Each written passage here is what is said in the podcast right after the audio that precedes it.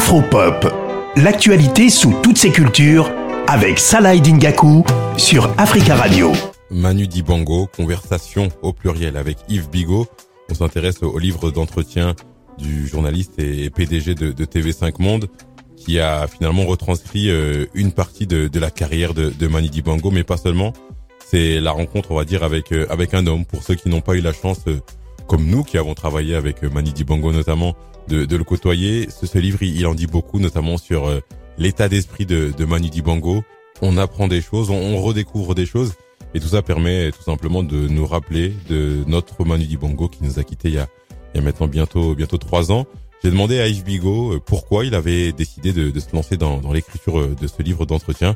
Voici ce qu'il m'a répondu. La mémoire de Manu, sa disparition, et donc le désir chez moi qu'on entende et que les lecteurs euh, découvrent qui était euh, Manu Dibango derrière son rire tonitruant, qui était une forme de politesse et de pudeur euh, pour ne pas avoir à creuser des sujets beaucoup plus profonds, qu'il maîtrisait très bien, et puis aussi parce que il raconte une histoire qu'il a vécue. Il est arrivé en 1949 en France à l'âge de 15 ans pour étudier en France, et il raconte une histoire des Africains en France et en Belgique d'ailleurs, une histoire des relations entre la France et l'Afrique qui n'est pas du tout celle qu'on raconte aujourd'hui, qui est biaisée par euh, bah, le manque de mémoire, sans doute par euh, des idéologies hein, aussi qui veulent euh, imposer telle ou telle idée.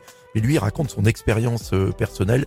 Parmi ce qu'on apprend dans, dans, ce livre, c'est notamment l'influence des États-Unis, des modèles afro-américains de, de, de, Manu Dibango. Et j'ai demandé à Yves Bigot finalement quelle importance ils avaient ces modèles pour pour lui.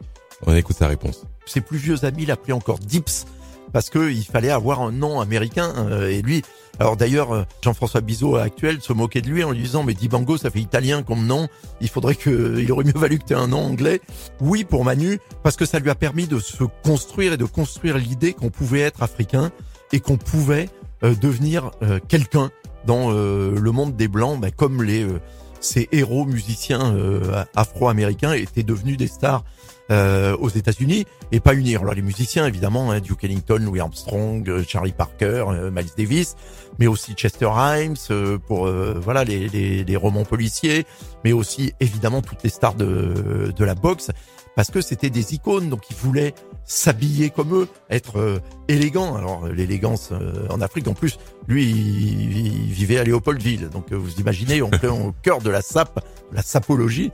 Mhm. Hein, et, et, oui, pour lui, c'était voilà, c'était, il voulait être comme eux, quoi, parce que c'était le modèle ultime, c'était la réussite de l'Africain à New York ou à la Nouvelle-Orléans. J'ai demandé à Yves Bigot l'importance de Saul Makossa, parce que oui, Mani Dibango, ce n'est pas que Sol Makossa, mais Mani Dibango, c'est aussi Sol Makossa.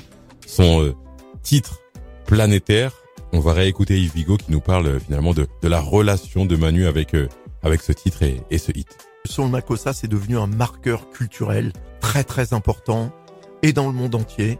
Pour les Américains, la voix de Manu, cette voix si profonde, grave, qui semble sortir à la fois des entrailles de la terre, mais de temps immémoriaux, hein, mhm. pour eux, ça incarne l'Afrique. Évidemment, ce titre, il, qui a été repris, échantillonné, samplé, copié, plagié par euh, des centaines d'artistes, à commencer par euh, Michael Jackson, Rihanna, euh, Beyoncé, pour citer que trois immenses superstars. Je pense qu'on se souviendra même de Saul Makossa quand les gens auront oublié malheureusement Manu Dibango. Manu Dibango, conversation avec Yves Bigot, c'est un livre paru aux éditions le mot et le reste, un livre que je vous invite vraiment à découvrir. 170 pages où on découvre euh, différentes parties de la vie de notre doyen Manu, mais aussi euh, on en apprend sur euh, son état d'esprit, sa personnalité. mama ku mama sa mama ku mama sa mama ku mama sa mama ku mama